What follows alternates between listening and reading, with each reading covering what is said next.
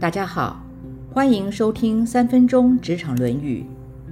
孔子说，碰到动荡不安的乱世的时候，贤能的人会选择逃避隐居，或者选择其他的地方居住，不然就是避开不好的脸色，以及避开恶言恶语。在乱世的时候，这四种回避可以使自己避开痛苦与烦恼。历史上有很多有名望的人，为了成就自己的理想，更是几进几退，回避沉潜，最后终于功成名就。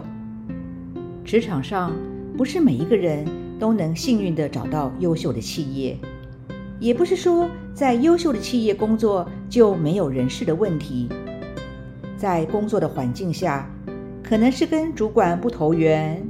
可能是主管本身无能或者独裁，也有可能是跟同事之间气场不合。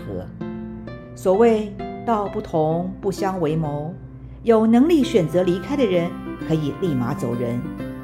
如果有经济压力又没有找到下一份工作的时候，也许可以先选择留职停薪或者内部转调，换一个不同的氛围团队，或许。会有比较好的发展。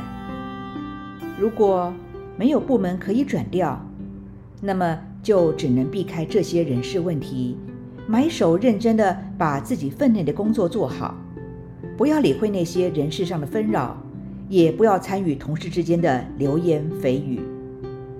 海明威说过：“你可以把我打倒，但是你永远不会把我打败。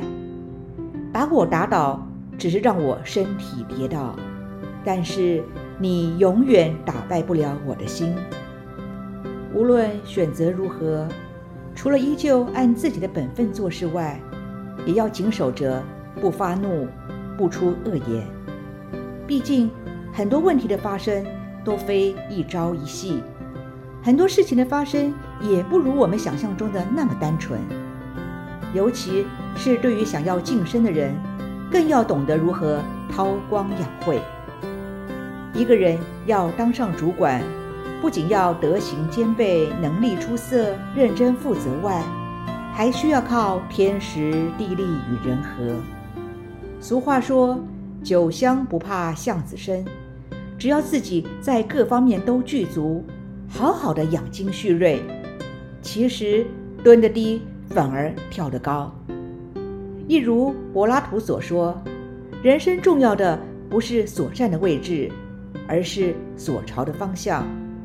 也就是说，方向若是对了，那么就不怕路远了。职场生活有一帆风顺，也有低潮暗淡。重点是要清楚自己为什么而工作，尤其不是顺风顺水时。要如何忍一时风平浪静，退一步海阔天空呢？尼采说：“一个人知道自己为什么而活，就可以忍受任何一种生活。”日常生活中又何尝不是如此呢？